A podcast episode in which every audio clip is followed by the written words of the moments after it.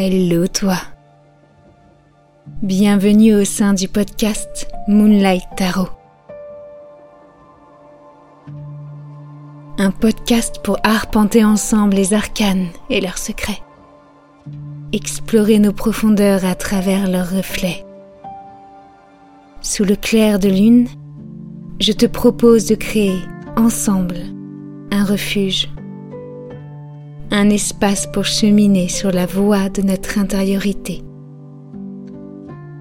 Un moment doux et intime. Un instant hors du temps.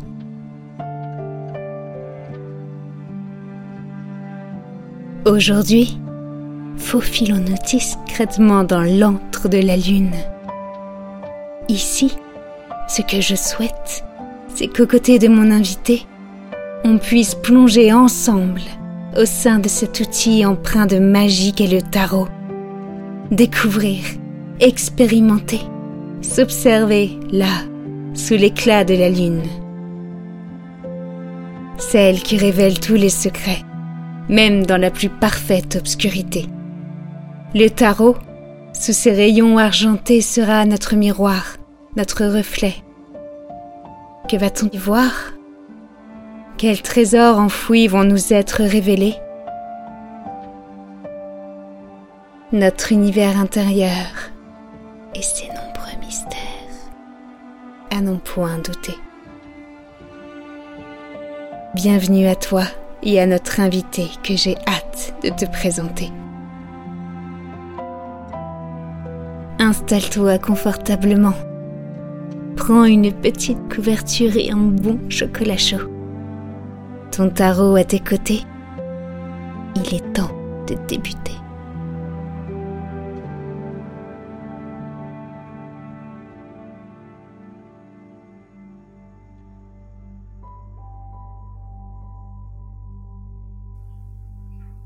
Coucou Vanessa.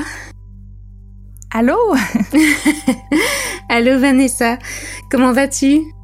Ça va super bien. Je suis vraiment contente euh, d'être avec toi aujourd'hui pour avoir cette conversation-là. Très excitée de voir qu'est-ce qui va, euh, qu'est-ce qui va en ressortir. Moi aussi, je suis très contente et très excitée. Ça me fait vraiment plaisir de te recevoir. Merci d'avoir accepté. Ben écoute, euh, c'est tout naturel. Je suis très touchée. Je suis très touchée de te recevoir. généralement, pour les podcasts, quand on reçoit un invité, on commence par une petite présentation. Mais au sein du mhm. podcast Moonlight Tarot, j'aime bien procéder un peu autrement.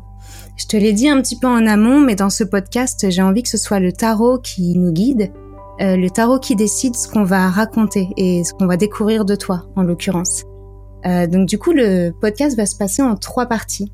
La première partie, c'est une sorte de présentation, mais qui va se faire à travers les arcanes majeures. Dans l'idée, je vais t'inviter à tirer des cartes, donc une par une, et pour chaque arcane majeur que tu vas tirer, je vais te lire une question que j'ai écrite de mon côté. Waouh, j'adore. J'adore le concept. Merci, c'est gentil. Donc, euh, combien d'arcanes tu veux que je pige? On va y aller une par une parce qu'on a une petite demi-heure pour cette partie-là. Donc, on va voir ah, combien de temps on met. On se laisse, euh, on se laisse porter. Parfait. Donc, quand je suis prête, j'en pige une? Exactement. Dès que tu te sens prête. Ok. Ouh. La première, c'est l'ermite. Ah, l'ermite. Ma carte de vie. Et voilà. C'est vrai? C'est l'ermite? Ouais. Ouais, c'est l'ermite. Pas de hasard. non, et voilà. Alors, l'ermite. La question pour l'ermite est si tu devais imaginer et nous décrire ton refuge intérieur, celui qui est caché hmm. au sein de ton intériorité, à quoi ressemblerait-il? Ah, c'est intéressant comme question. On dirait que la première image qui, est montée quand tu as posé la question, je voyais une genre de, de caverne ou de peut-être pas une mhm. caverne parce que je la vois pas en pierre du tout là, mais vraiment un, un petit refuge. Ça serait pas très grand. Mhm. Puis je le vois avec des coussins partout. Il y aurait beaucoup d'oreillers, il y aurait beaucoup. Euh, tu sais, ça serait vraiment un endroit qui laisserait place au confort, où est-ce qu'on mhm. peut euh, s'allonger n'importe où sur le sol puis être super confortable. Euh, je vois beaucoup de couleurs, beaucoup de tissus. Euh, donc quelque chose de vraiment cosy, de vraiment réconfortant, de vraiment enveloppant. Mais je pense que le mot qui ressort le plus, c'est des oreillers et euh, le confort. Hmm. Ouais, pour vraiment euh, que ce soit un endroit qui laisse vraiment place à la régénération puis au repos. Euh, ouais, et potentiellement au sommeil aussi. Hmm. Quelque chose de douillet alors. Ouais, très douillet. C'est drôle, j'aurais j'aurais peut-être pensé euh, si j'avais longuement pris le temps d'y réfléchir que ça aurait été plus une image de nature qui Mhm. qui se serait qui aurait monté. Mais pourtant, euh, c'était vraiment clair dans ma tête quand tu as posé la question. Euh, euh, ouais, que je voyais comme des tissus accrochés partout au mur, partout au plafond, tu sais, que ça fasse comme une, une bulle douillette un peu, là. Un cocon. Mhm, exactement. Ok. Super. Alors on va pouvoir tirer la deuxième carte. Là, j'en pige une seconde, c'est ça.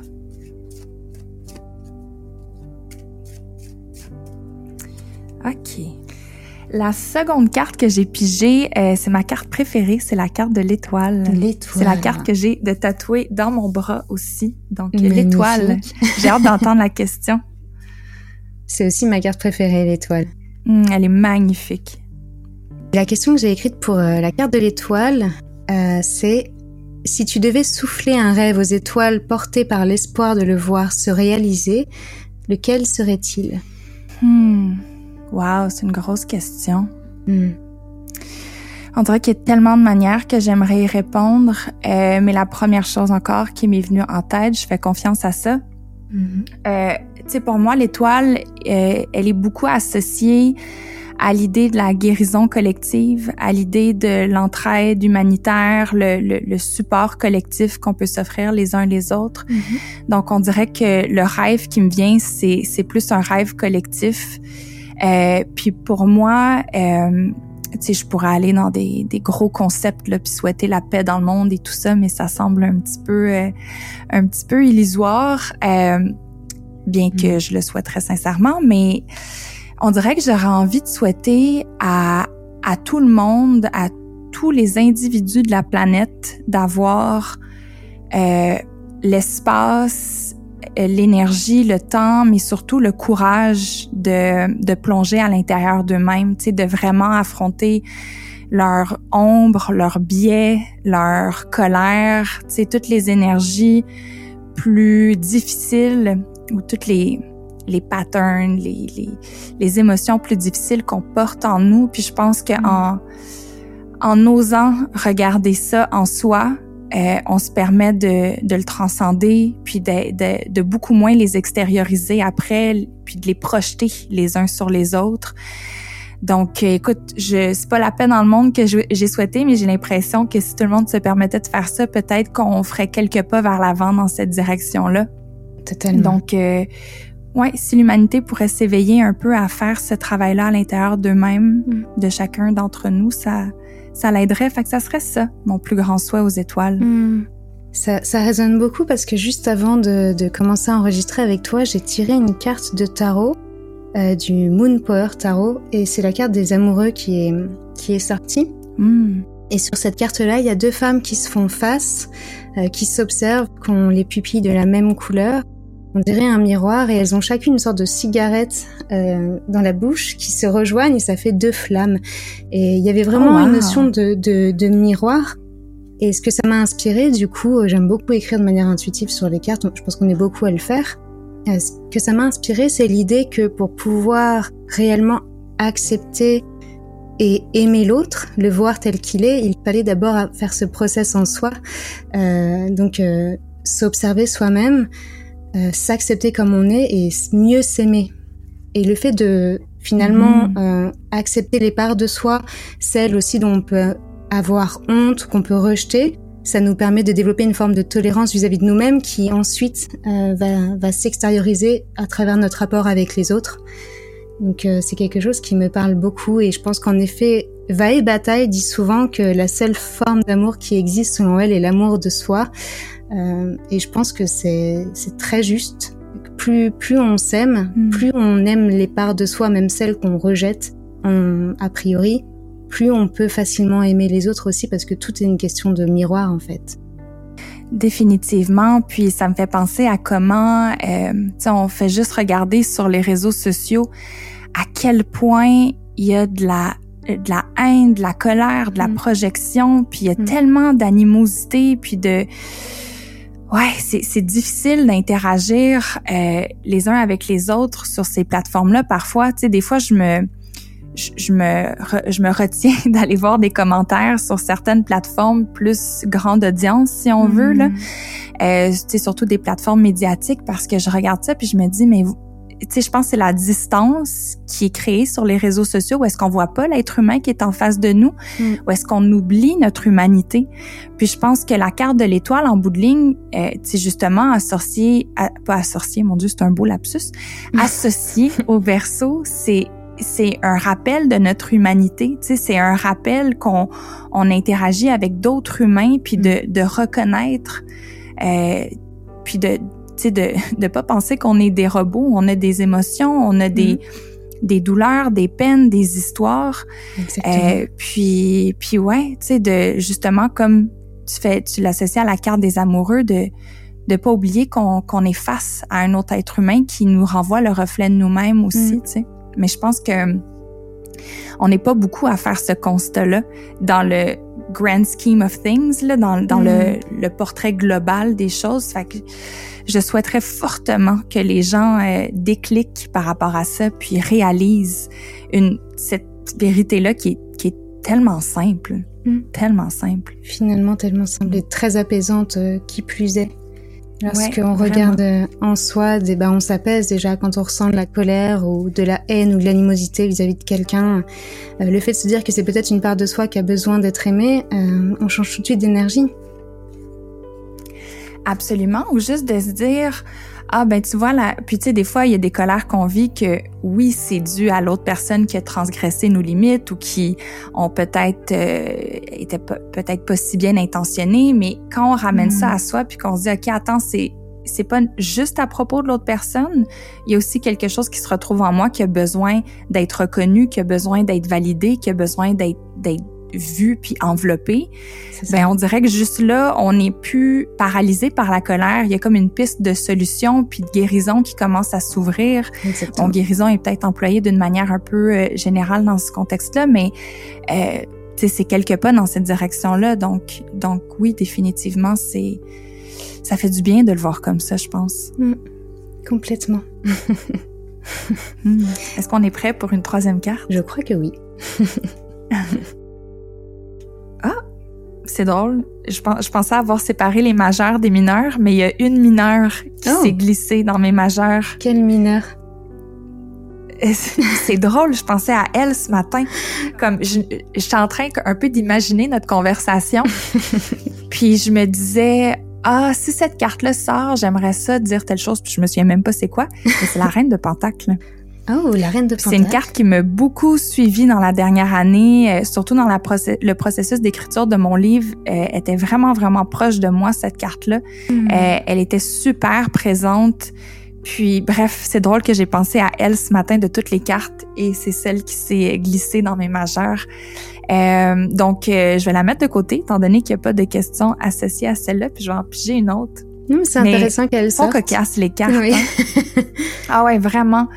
Surtout que cette semaine, je suis tellement dans un...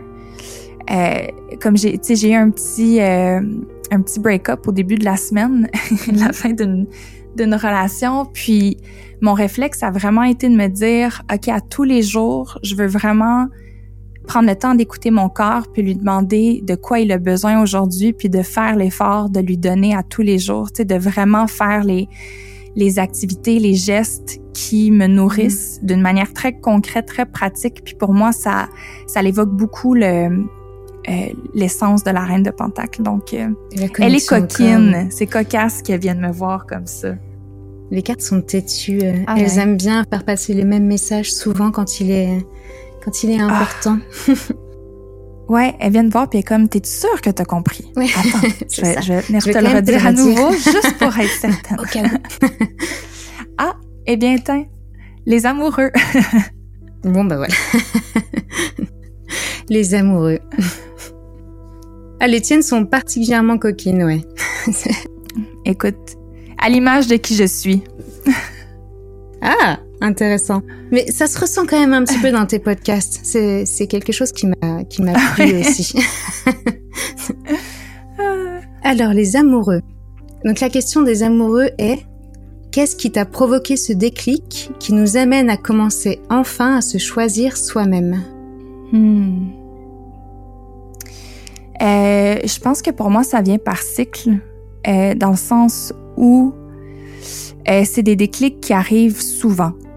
Hmm. Parce que je pense qu'il n'y a pas un moment dans ma vie où est-ce que je me suis dit, ben il y a eu des moments plus importants que d'autres là où est-ce que tu sais surtout quand je pense à l'université ou est-ce que inconsciemment, je pense que j'étais très influencée et très portée par ce que la société attendait de moi, ce que ma famille attendait de moi.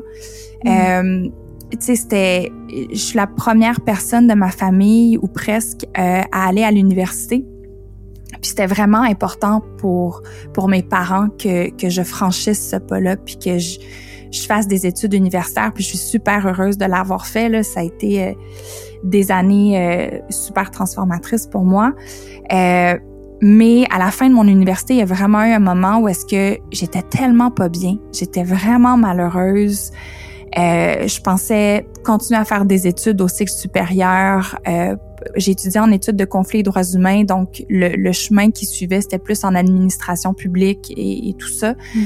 Euh, puis ça résonnait tellement pas à l'intérieur de moi. Puis je pense que c'est le l'anxiété, le mal-être qui a juste sonné une cloche qui me disait tu peux pas vivre comme ça toujours, ça peut pas ça peut pas être ça la vie.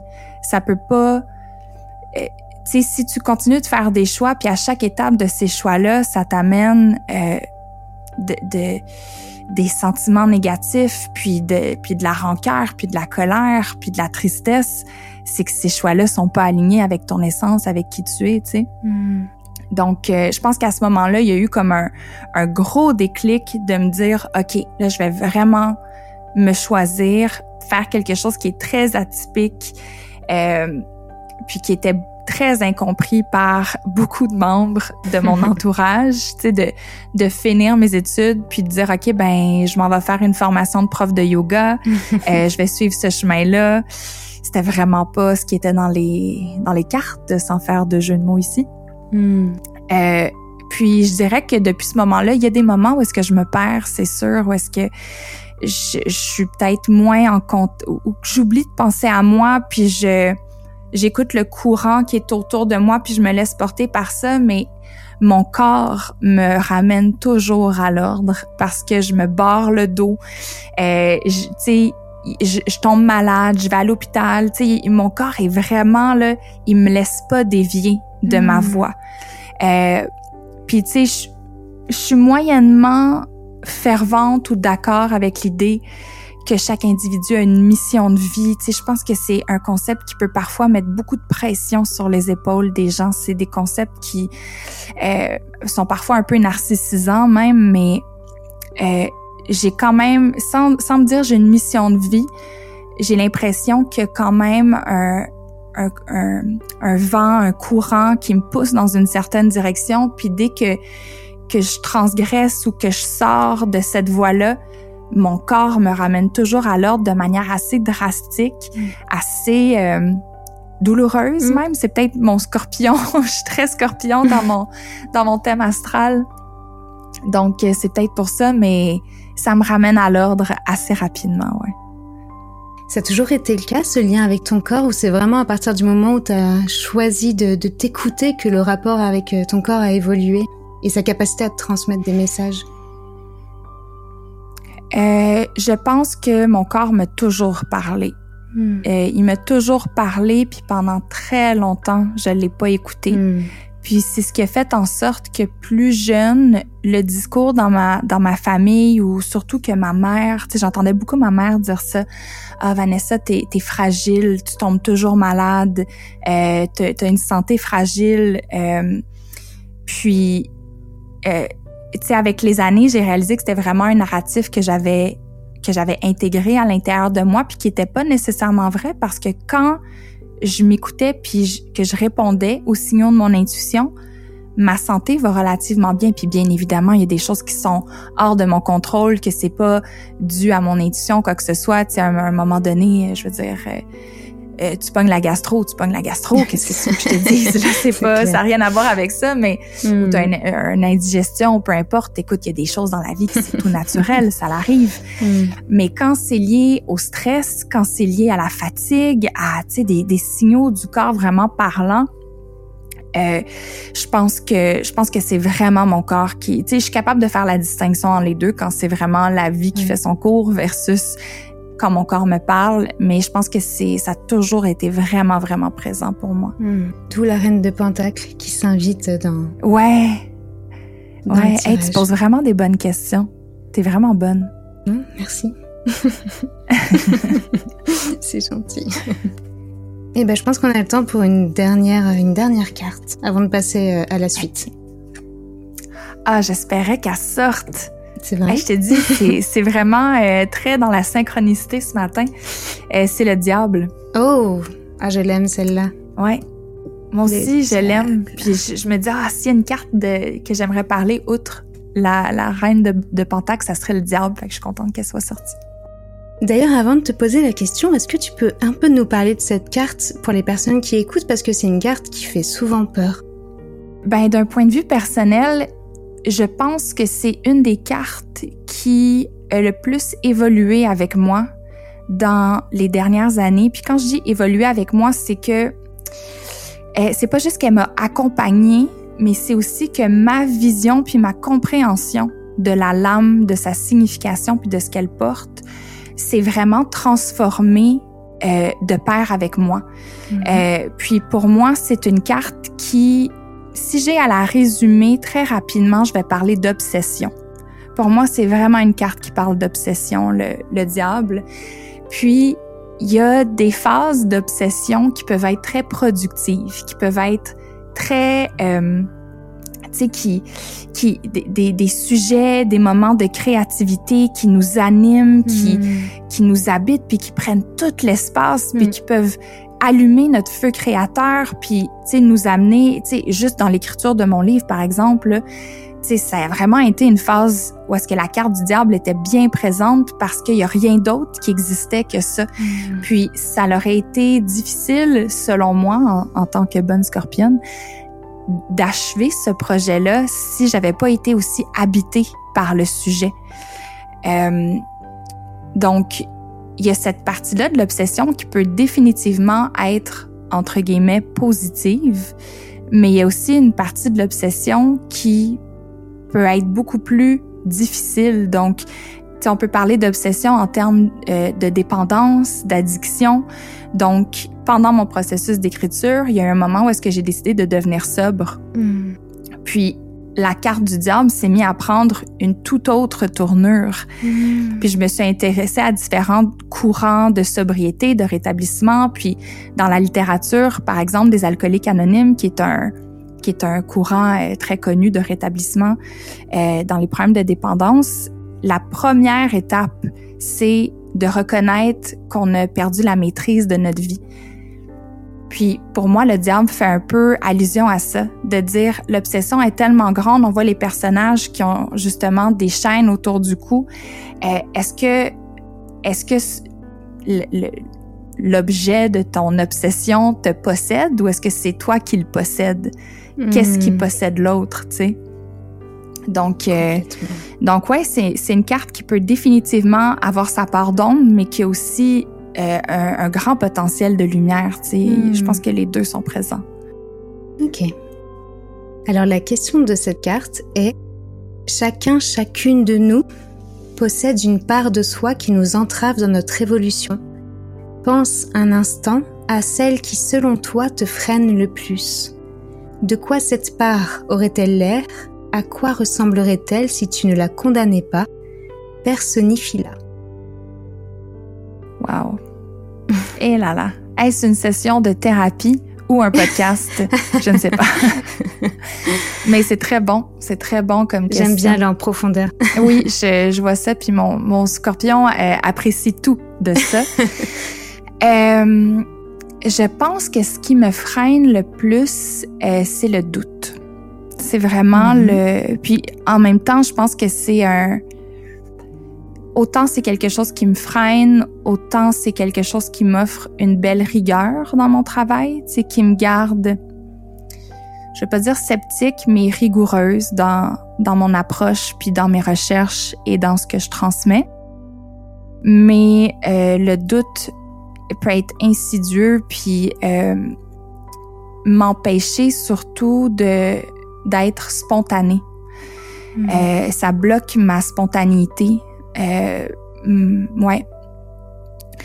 Puis euh, c'est drôle parce que tu sais des fois j'en parle avec des, des, connaissances, des amis, puis les gens me perçoivent beaucoup comme quelqu'un qui a confiance en elle. Mm.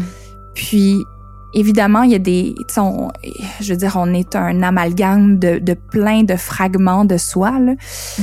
Euh, il y a des moments où est-ce que j'ai confiance en moi, mais il y a aussi beaucoup de moments où est-ce que je j'ai pas du tout confiance en moi, où est-ce que mon estime personnelle est très très très fragile? Mm. Puis euh, Ouais, le doute peut être très difficile par moment. Euh, puis je pense que si j'avais à personnifier le doute, automatiquement, je vois mon enfant intérieur. Tu sais, je vois vraiment la tout mm. petite Vanessa qui euh, est gênée et honteuse, a envie de se cacher, a peur de prendre trop de place, mm. euh, qui se fait humilier, voire même euh, c'est un gros mot, là, mais c'est quand même ça, qui se fait violenter à certains égards mm. euh, parce qu'elle ose prendre la place, tu sais. Euh, fait que ouais, tu sais, c'est drôle parce que j'ai l'impression avec les réseaux sociaux, puis avec mon travail, puis surtout, sais, avec la, la, publication du livre, je suis devenue de plus en plus visible, tu sais. Mm. Euh, puis à, à, chaque étape, il y a une partie de moi qui, qui a l'impression de se faire violence, tu sais, qui dit ah c'est difficile, ça me fait mal, j'ai peur, j'ai peur d'être vue, qu'est-ce qui va en ressortir, est-ce que euh, est-ce que je vais me faire, euh, je vais me faire faire mal en faisant ça? Hmm. Puis en même temps, je pense qu'il y a quelque chose de vraiment guérisseur à ça, de très healing. Hmm. Euh, parce que ça se passe bien, tu sais. Puis je me dis, OK, j'ai le droit. OK, c'est beau je peux aller de l'avant, tu sais. Euh, fait que ouais, c'est, un drôle de processus, tout ça. Il y a une citation euh, d'un de mes auteurs préférés qui s'appelle Pierre Bottero, euh, qui dit que le doute est une vraie et belle force. veille surtout à ce qu'elle te pousse toujours en avant. Et moi, c'est quelque hmm. chose qui m'aide beaucoup parce qu'en effet, comme toi, j'ai beaucoup, beaucoup de doutes. mais je pense qu'on en a tous et de voir le doute comme un, quelque chose qui n'est pas censé nous immobiliser, mais au contraire, euh, bah, peut-être remettre en question ce qu'on fait pour atteindre de plus en plus, euh, pour évoluer de plus en plus, on va dire, euh, et non pas s'arrêter en chemin. Je trouve que c'est une belle manière de transmuter cette énergie. En tout cas, c'est quelque chose qui résonne de mon côté. Ouais, ça résonne beaucoup ce que tu dis, surtout que le doute fait en sorte, c'est le doute en fait qui motive mes questionnements mmh. constants, tu sais. Euh, c'est le doute qui fait en sorte que, par exemple, quand je suis dans une situation, on va dire, de conflit ou de friction, ben, je me questionne toujours sur ma part de responsabilité. Tu sais, jamais mm. je pense que, oh non, l'autre personne est dans le tort, moi j'ai définitivement raison. Tu sais, je doute constamment, donc je me questionne, puis je, je, revisite la situation, puis ça me pousse définitivement toujours vers l'avant, comme comme l'auteur le, le si bien dit. Donc merci pour ça. Avec plaisir, merci à toi. Euh, merci à toi de t'être livré avec euh, autant d'authenticité. C'est rare et ça fait mm. beaucoup de bien, euh, Vanessa. Mm, merci. On a fini pour la première partie, on va pouvoir passer à la seconde partie du podcast.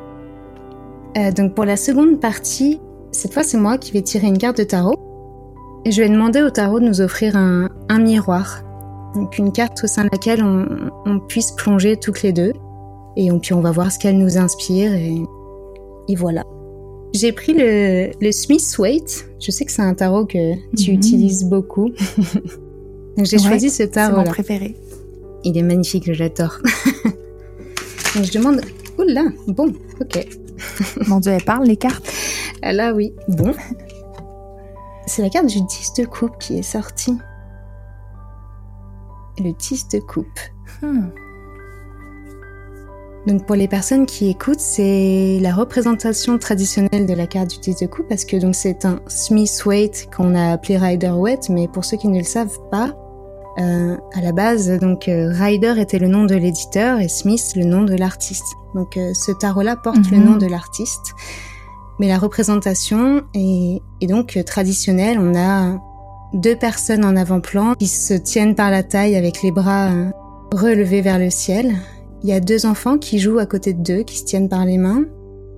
Au fond, on voit quelques petites collines vertes, un cours d'eau et une maison. Et au-dessus de leur tête, dans le ciel un arc-en-ciel au, sein au sein duquel dix coupes. Hmm. C'est une carte qui parle souvent de beaucoup d'harmonie, de famille, d'être entouré de ceux qu'on aime, de, du coup d'avoir créé son, son foyer. Ça parle de bonheur aussi, d'épanouissement émotionnel parce qu'on est sur les cartes des coupes. Comment ça résonne cette carte en toi là tout de suite?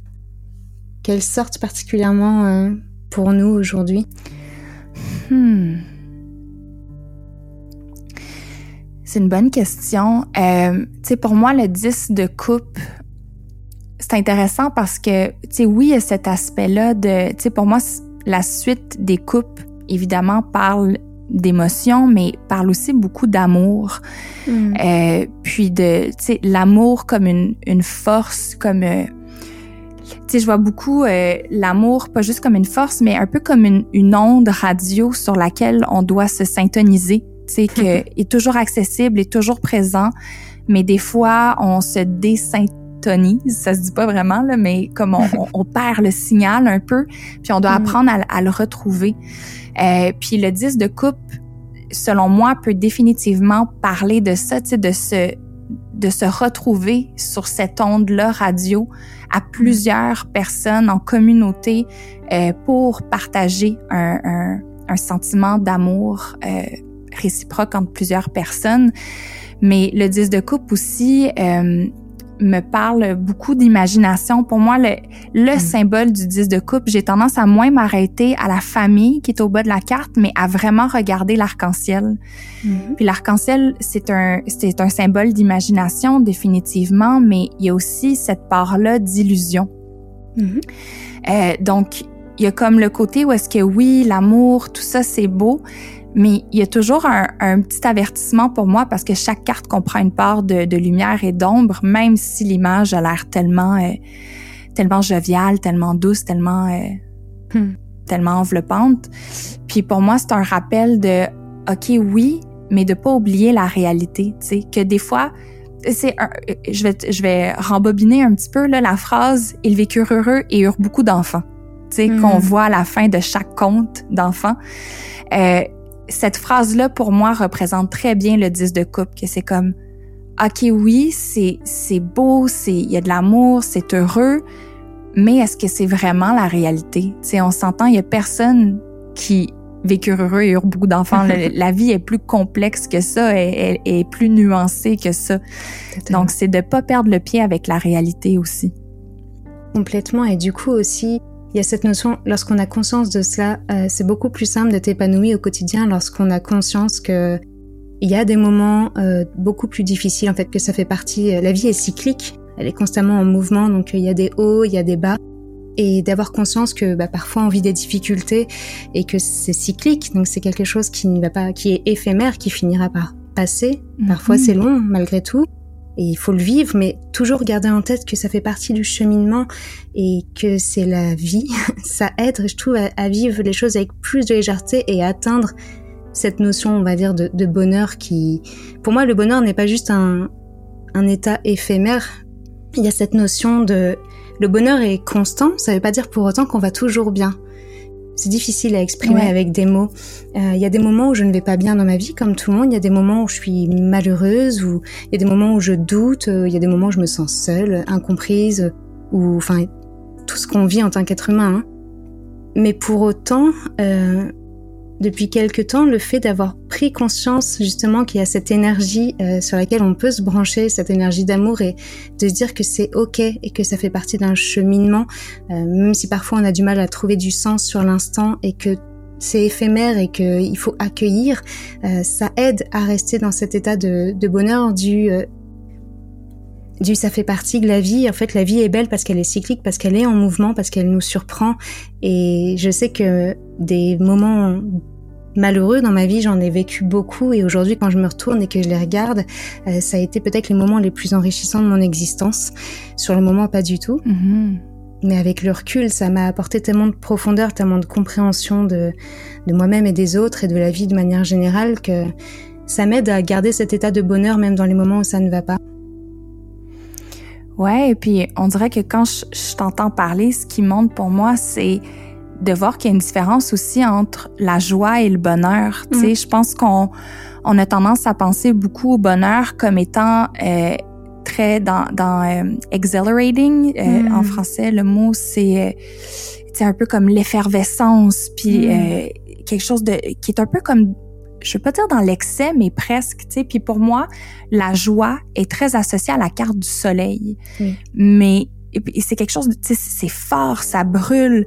Euh, mm. On peut en prendre, mais mais pas trop non plus, tu sais, pour rester équilibré. Puis le bonheur, c'est autre chose. Mm. Le bonheur, c'est quelque chose de de plus doux qui est en nous, qui est toujours accessible, qui mm. se trouve plutôt dans le contentement, tu sais, qui qui est pas aussi euh, qui est pas aussi euh, fulgurant, c'est ouais, fulgurant, c'est un bon mot qui est pas aussi fulgurant que, que la joie, justement. Mm. Euh, donc ouais, ça, je, je, je, résonne beaucoup avec ce que tu dis en ce moment. Moi, ça m'inspire aussi euh, autre chose, là, pour le coup, si je le mets vraiment en miroir avec euh, notre podcast à toutes les deux. Euh, pour moi, les, les couples, c'est aussi beaucoup, bah, c'est les émotions, forcément, c'est ce qui nous relie aussi aux autres. Les os, je vois les relations à travers les couples, beaucoup.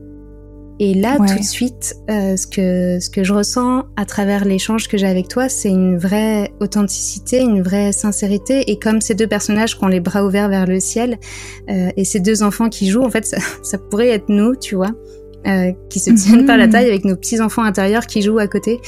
Euh, et on est là en train d'observer un peu le monde et s'observer nous-mêmes finalement. Et il y a une vraie connexion, je le vois avec cet arc-en-ciel. En tout cas, moi, je, je le ressens comme ça là dans, dans, mon cœur. De ce moment avec toi, il est authentique et, et je te remercie vraiment encore une fois pour ça.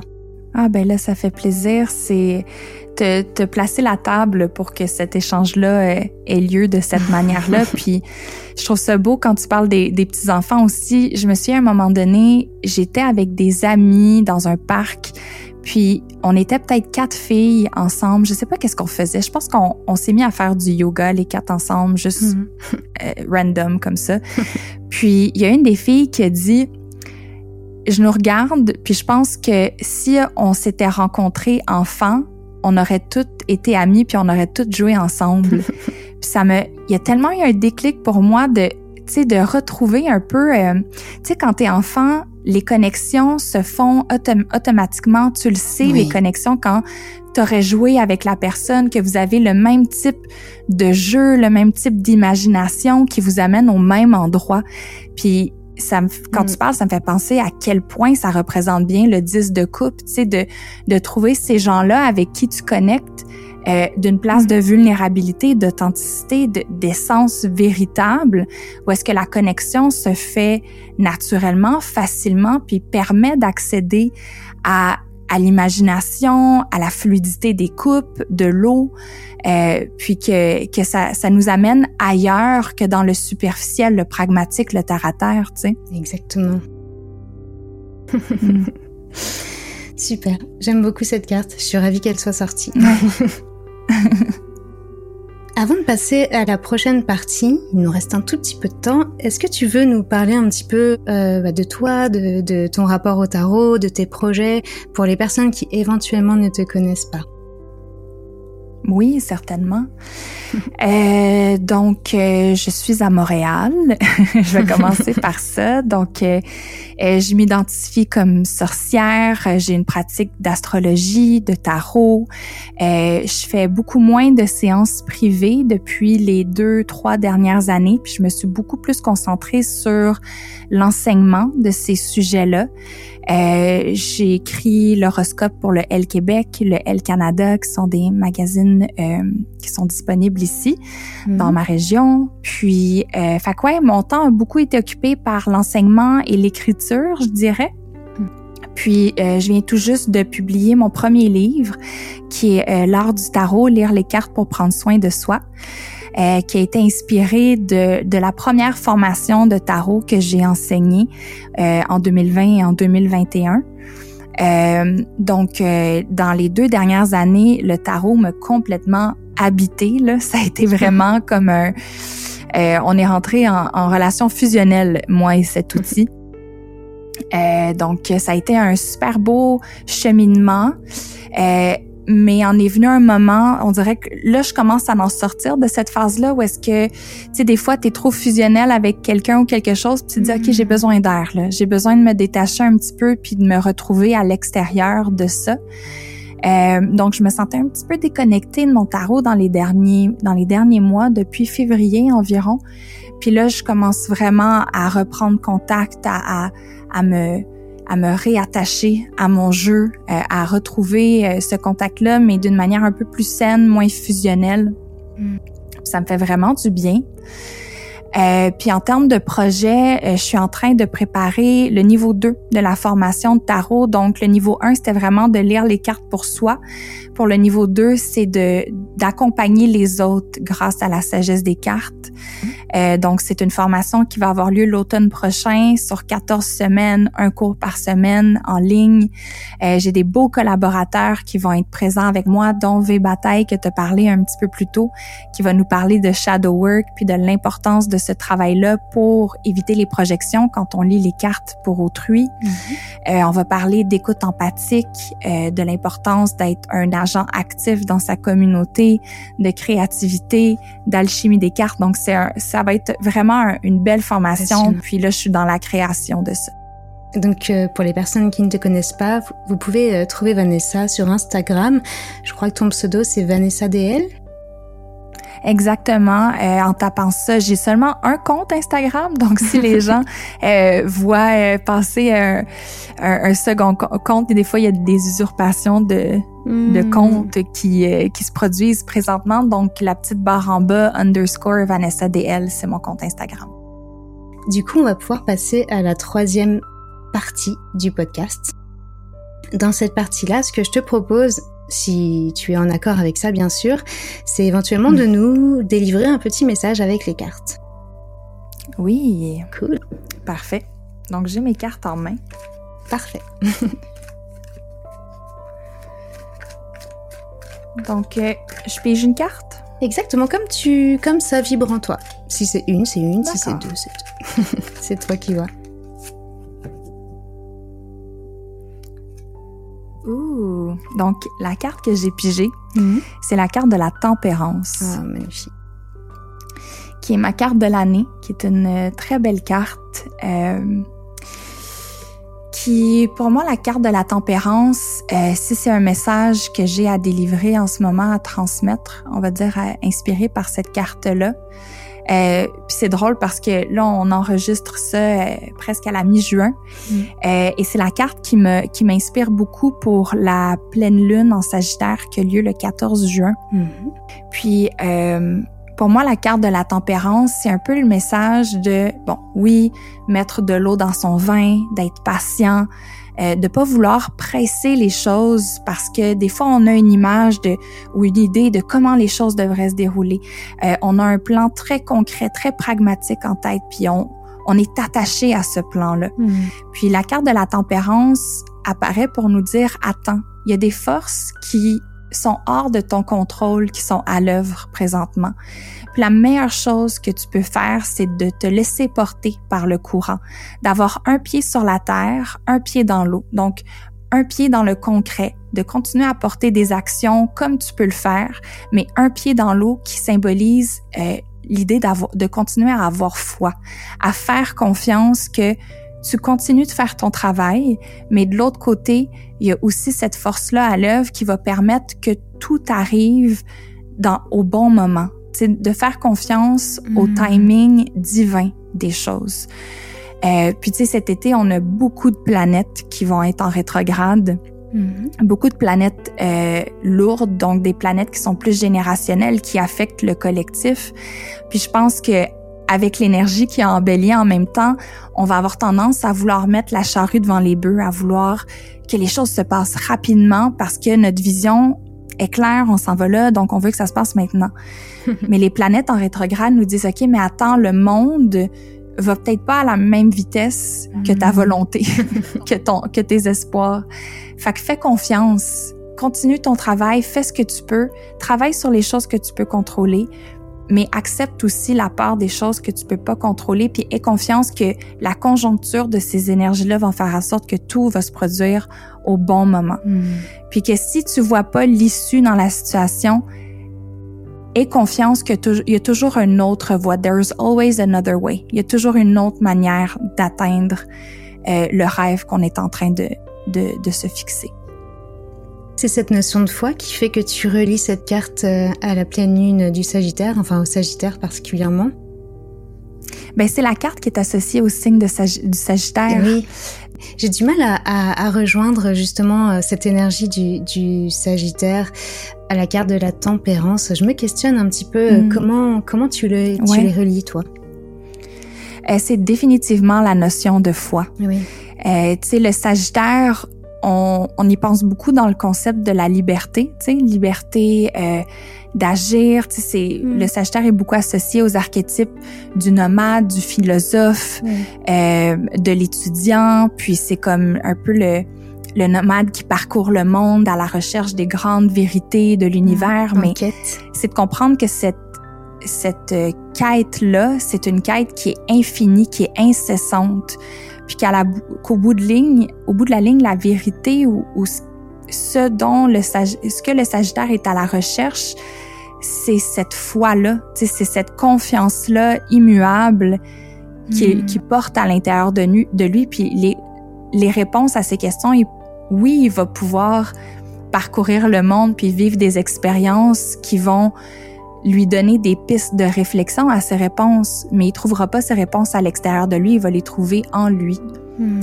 Fait que pour moi, c'est cette idée-là de divine timing, d'avoir confiance en, en, la vie, puis de la notion de foi qui rattache le, la tempérance au signe du Sagittaire. Passionnant. merci beaucoup, Vanessa. Hey, merci à toi, ça a tellement été une belle conversation. Euh, merci pour l'invitation, puis euh, puis je pense que ça va me faire réfléchir longtemps, puis j'ai adoré ce moment-là avec toi. Moi aussi, vraiment beaucoup. Merci d'avoir accepté, merci d'être de t'être libéré aussi vite. Enfin voilà, c'était un, un, grand, grand plaisir. Ça fait plaisir. Pour ce genre de conversation-là, j'ai toujours du temps. Ça me nourrit énormément. Fait que merci beaucoup. Où se cache ton scorpion dans ton thème astral? Euh, tout est dans la maison 2.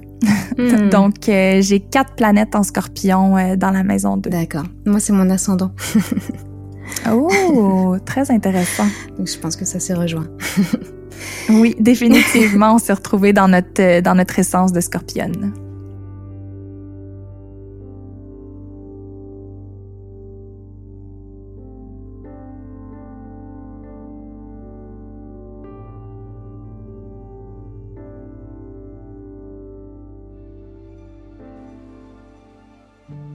Notre exploration tarologique se termine ici. Merci à toi d'avoir écouté cet épisode. Bien sûr, chacun possède sa vision et sa vérité. Celle-ci est la mienne. Ces mots sont ceux que j'ai posés sur ma lecture de cette carte. Ils dévoilent le lien que j'ai créé et ressenti avec le tarot. Ces mots sont ceux qui ont résonné en moi lors de mon exploration personnelle. Une aventure riche que je t'invite à entamer de ton côté si cela vibre en toi. Tu peux d'ailleurs me partager ta vision si le cœur t'en dit. Sur ces mots, ce podcast s'achève. On se retrouve très bientôt sous le clair de lune.